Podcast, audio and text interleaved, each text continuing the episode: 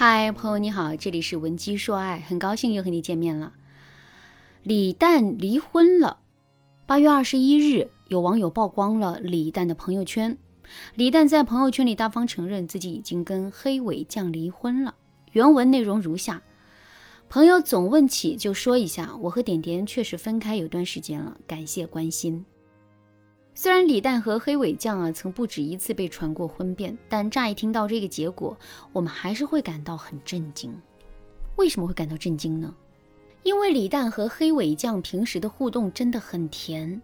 在两个人刚开始谈恋爱的时候，李诞就不遗余力的在各种社交平台上为黑尾酱打广告，甚至不顾自己的形象给黑尾酱的商品当模特和背景墙。平时没事的时候，他就跟黑尾酱吃在一起，玩在一起。兴致来了，他就会给黑尾酱写一首小情诗，或者是写几个段子逗黑尾酱开心。李诞可是一个以丧和懒著称的呀。平时在节目里，他都很少讲段子，可现在他就变成了一个积极的文艺青年，这不能不说是爱情的力量。那么黑尾酱呢？两个人在一起之后，黑尾酱的风格也变了很多。从整体上来说，他变得越来越温柔了，也变得越来越李诞了。为什么说黑尾酱更加温柔了呢？两个人的社交状态中记录了这么一件事：李诞随意地蹲在路边的石墩上，可黑尾酱却拿起相机精心地记录了这一刻，还一个劲儿地夸赞李诞好帅。其实，无论是从长相来说，还是从李诞当时的姿势来说，这都配不上一个帅字，可在黑尾酱的眼里，李诞就是最帅的，就是永远都闪闪发光的。是爱让黑尾酱给李诞加上了美颜和滤镜。当然啦，一个优秀的女人不仅要会夸男人，还要能够跟男人玩到一块去。在这一点上，黑尾酱也做得很好。比如说，她为了配合李诞搞怪，不惜在两个人的合照里故意露出双下巴。她也会为了迎合李诞的审美。把自己从一个可爱少女打扮成一个暗黑系少女。一个女人愿意为了一个男人不断的改变自己，这不也是爱的体现吗？可是既然两个人这么恩爱，也都愿意为了对方改变自己，为什么现在却离婚了呢？李诞没有对两个人离婚的原因啊进行阐述，但我们通过李诞的各个平台对婚姻的阐释和解读，还是可以看出一些端倪的。在新书后场中，李诞写了这样一段文字：婚姻带给我巨大的痛苦，或者说给我一直以来无名的痛苦起了名字，塑了像。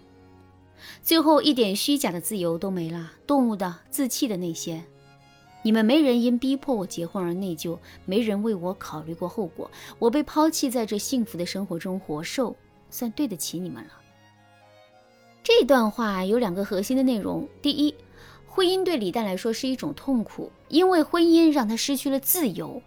第二，李诞当初选择结婚，并不是自己百分之百自主决定的，这里面有朋友的劝、责任心的驱使、时间的作用等等等等。可是这两个核心的内容，也是两个人日后婚姻中的巨大隐患。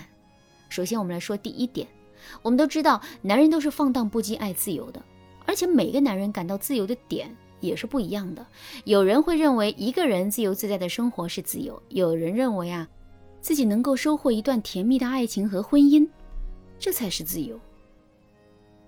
这两种选择啊，都是对的，也是没有任何道理可讲的。李诞的自由是什么呢？我认为他的自由啊，是一个人无拘无束的生活，可他却偏偏选择了结婚。当然了，婚姻本身没有错，爱情本身也没有错。错的是时间，这句话怎么理解呢？我们要知道的是，虽然我们每个人都有自己内心坚持的自由，但这种自由并不是一成不变的。就比如小的时候，我们认为不写作业是一种自由，可长大之后，我们却会认为努力工作攒更多的钱才能换来自由。再回到李诞的例子，李诞现在坚持的自由是一个人无拘无束的生活。可当他在实践这个自由的过程中，体验到厌倦和痛苦的时候，他未必不会把获得一段幸福的婚姻当成自由。如果真等到了那个时候，他再跟黑尾酱步入婚姻，那一切都会变得不再拧巴了。这就像你在想吃披萨的时候，马上就吃到了披萨，在这种情况下，你只会感受到披萨的美味。可是，如果你在不想吃披萨，或者是不那么想吃披萨的时候吃到了披萨呢？在这种情况下，你内心的那种满足之外的不甘心就会被存储下来，之后这种感觉也会不断的被放大。婚姻也是如此啊。站在我们女人的角度来说，我们一定要在男人最想结婚的时候再跟他结婚，而不要在他没有很想结婚的时候努力促成两个人婚姻的结果。只有这样，我们才能收获更长久的幸福。如果在听到这节课程之前你已经做反了，这是不是就意味着你的感情已经没救了呢？这个还真不能一概而论。